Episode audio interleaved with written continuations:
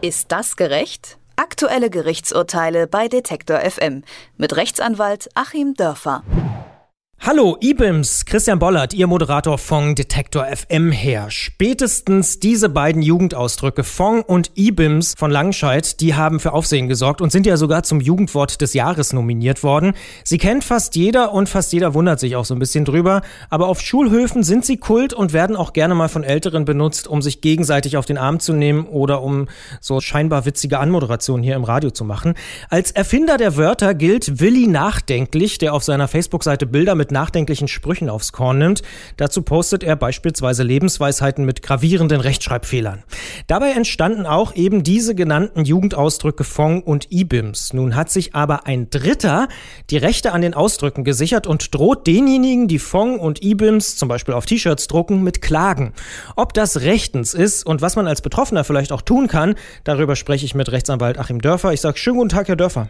Guten Tag, Herr Bollert. Ist es denn grundsätzlich möglich, sich Rechte an Modeerscheinungen zu sichern, mit denen man selber überhaupt nichts zu tun hat? Also grundsätzlich kann man sich natürlich an kulturellen Phänomenen, mit denen man nichts zu tun hat, Rechte sichern. Das ist ja oftmals dann so ein Wettlauf, wer sich zuerst das Recht sichert, wenn wir zum Beispiel einen Bandnamen haben, der besonders originell ist und die Band trägt ihn nicht selber beim Markenamt ein und benutzt ihn auch zunächst mal nicht, denn durch eine Benutzung und durch eine Bekanntheit in den Verkehrskreisen entsteht auch ein Markenrechtsschutz, dann ist ja genau das Problem, dass jemand anders sich diese Rechte vielleicht sichert und genau dafür gibt es ja auch das Markenrecht. Das heißt, hier befinden wir uns rechtsmäßig im Markenrechtsbereich.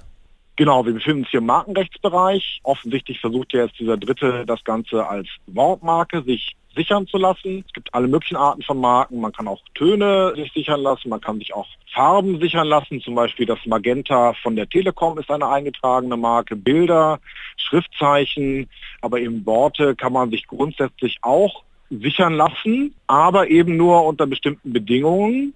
Das Markenrecht stellt hier Mindestanforderungen auf, die auch zunächst mal vom Markenamt geprüft werden bis zum gewissen Grade. Und danach kann eben einer solchen Eintragung immer auch noch ein Dritter widersprechen, dann muss das Ganze geklärt werden. Jetzt haben Sie schon angesprochen, da müssen bestimmte Bedingungen erfüllt sein. Ich kann mir vorstellen, dass Wörter wie, weiß ich nicht, Haus oder Straße sicher nicht geschützt werden können. Diese Wörter werden ja auch von Tausenden, wenn nicht Millionen benutzt, diese Jugendausdrücke. Sind die denn möglicherweise wirklich sicherbar? Im Ergebnis sind sie nicht sicherbar, um das vorwegzunehmen. Und zwar aus zwei Gründen. Einmal der, den Sie nannten, dazu komme ich gleich. Und dann aber noch ein anderer Grund. Das Ganze nennt sich Unterscheidungskraft. Eine Marke muss eine Unterscheidungskraft haben. Das heißt, sie muss in irgendeiner Weise individuell sein, dass man ungefähr weiß, was ist damit gemeint und muss sich auch von anderen Dingen abgrenzen. Da gab es zum Beispiel mal jemanden, der sich vor Jahren versucht hat zu schützen, Hakuna Matata, diesen Gruß. Und das Ganze hat das Bundespatentgericht abgelehnt mit der Begründung, das habe keine Unterscheidungskraft, denn es ist ein Gruß, der eben auch von Deutschen, die das vielleicht mal im Urlaub gehört haben, auch benutzt wird. Das Ganze ist also so allgemein, dass man gar nicht das Ganze als Marke identifizieren kann. Es ist eben ein, ein Begriff aus dem Alltagsgebrauch, wenn auch einer anderen Sprache, der bei Deutschen auch bekannt ist. Der zweite Punkt, das, was Sie ansprachen, kann ich mir den Begriff Haus für Haus schützen lassen oder den Begriff Schuh für Schuh? Nein, kann ich nicht.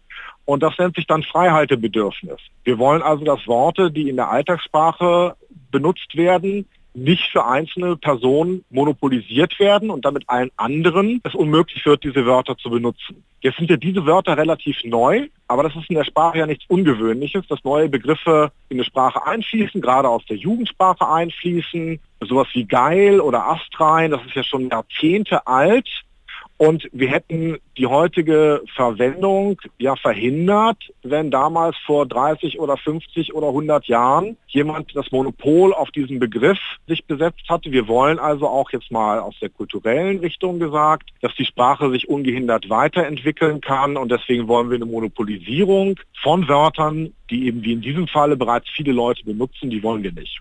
Das heißt, es sind interessanterweise zwei Argumente, die gar nicht daherkommen, dass man sagt, Willi Nachdenklich hat es eigentlich erfunden und so eine Art Urheberrecht daran.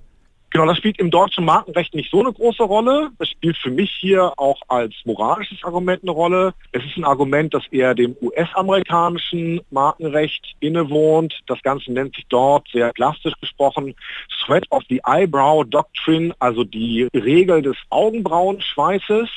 Also derjenige, der die Anstrengung vollbracht hat, soll dann auch die Rechte daran haben. Auch das sicherlich ein Argument, was man hier mit einfließen kann, wenn es auch nicht im Kern der deutschen Gesetze steht. Und ich meine ja auch ein ganz faires Argument. Diese Threat of the Eyebrow Doctrine ist ja zum Beispiel auch der Grund dafür, dass eine abgeschriebene Klassenarbeit nicht dieselbe gute Note bekommt wie das Original, weil man natürlich denjenigen höher schätzt, der sich ausgedacht hat und ja, der Fall, den wir hier haben, das wäre ja im Prinzip so, als würde sich das Hotel Dunes in Las Vegas die Pyramide markenrechtlich schützen lassen und dann von Ägypten Lizenzgebühren verlangen. Und das kann es ja nicht sein. Das sagt Achim Dörfer. Er hat für uns den Fall eingeordnet, dass sich ein Dritter die Rechte an den Ausdrücken Fong und Ibims hat sichern lassen.